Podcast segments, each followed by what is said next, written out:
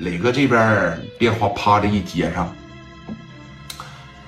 喂，哎，咋的了，哥呀？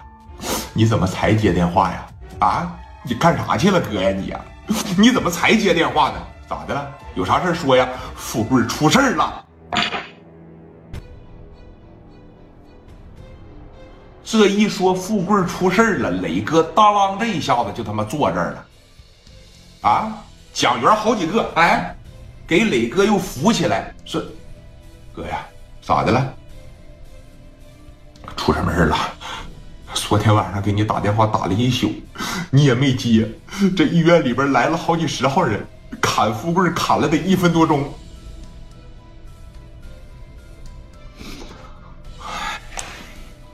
人怎么样啊？啊，人怎么样？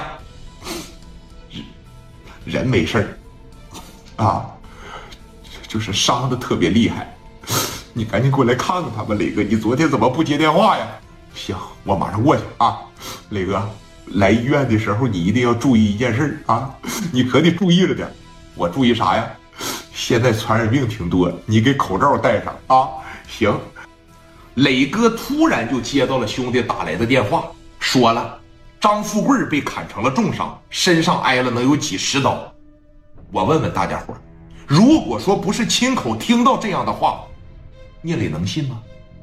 那这是个好事啊，在里边关了一晚上，我也交下四方区的总经理了。我回去以后，我收拾收拾他们几个，你抱阿 Sir，你玩不起，那这事儿就过了。那么你看，一开始磊哥想的是啥呀？认识了郑黎明，在四方区以后能吃得开了。我过来做点买卖，我正愁没有买卖干呢。张富贵让人砍伤了，那你的纵情岁月夜总会还能干得下去吗？你就给我得了，你就别干了，小笔挺给我离开，我得干。聂磊当时就产生了这样的想法，当然了，你也不能上来就找人干仗去呀，啊？磊哥从这个有关部门上车就奔医院去了，这一下子就让胡宝刚的人给看着了，有人盯着呀，在这儿啊啊！电话当时一打给胡宝刚，胡宝刚在医院里边，那三四个小丫头伺候他，一共劲儿的是来，刚哥，咱吃个小橘子，刚哥，我给你削个苹果呀，刚哥，你的腿麻不麻呀？我给你捏捏腿呀，刚哥，说你还有没人？我给你哈哧两口啊。正在屋里边打情骂俏呢，人手三四个小丫头，包括周兵，屋里边那十多个丫鬟呢，十多个小丫头在那伺候着，你不知道还以为进了后宫了呢。正在这洋巴呢，正在这得劲儿呢，咵嚓的电话就进来了，犹如五雷轰顶。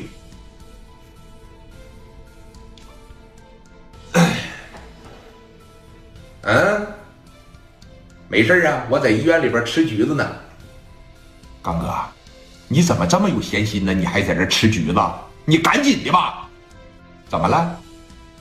聂磊这不从里边出来了吗？几台车给接走了？不是这啥意思啊？这是啊啊！我瞅着聂磊这一出来，这表情不太对呢，是不是接了个电话，知道他兄弟张富贵被咱砍了呀？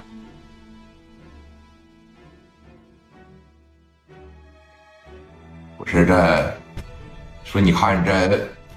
别你看了，哥呀，赶紧的吧，跑啊，赶紧的！郑黎明肯定是让聂磊拿下了，这个事儿你不用寻思。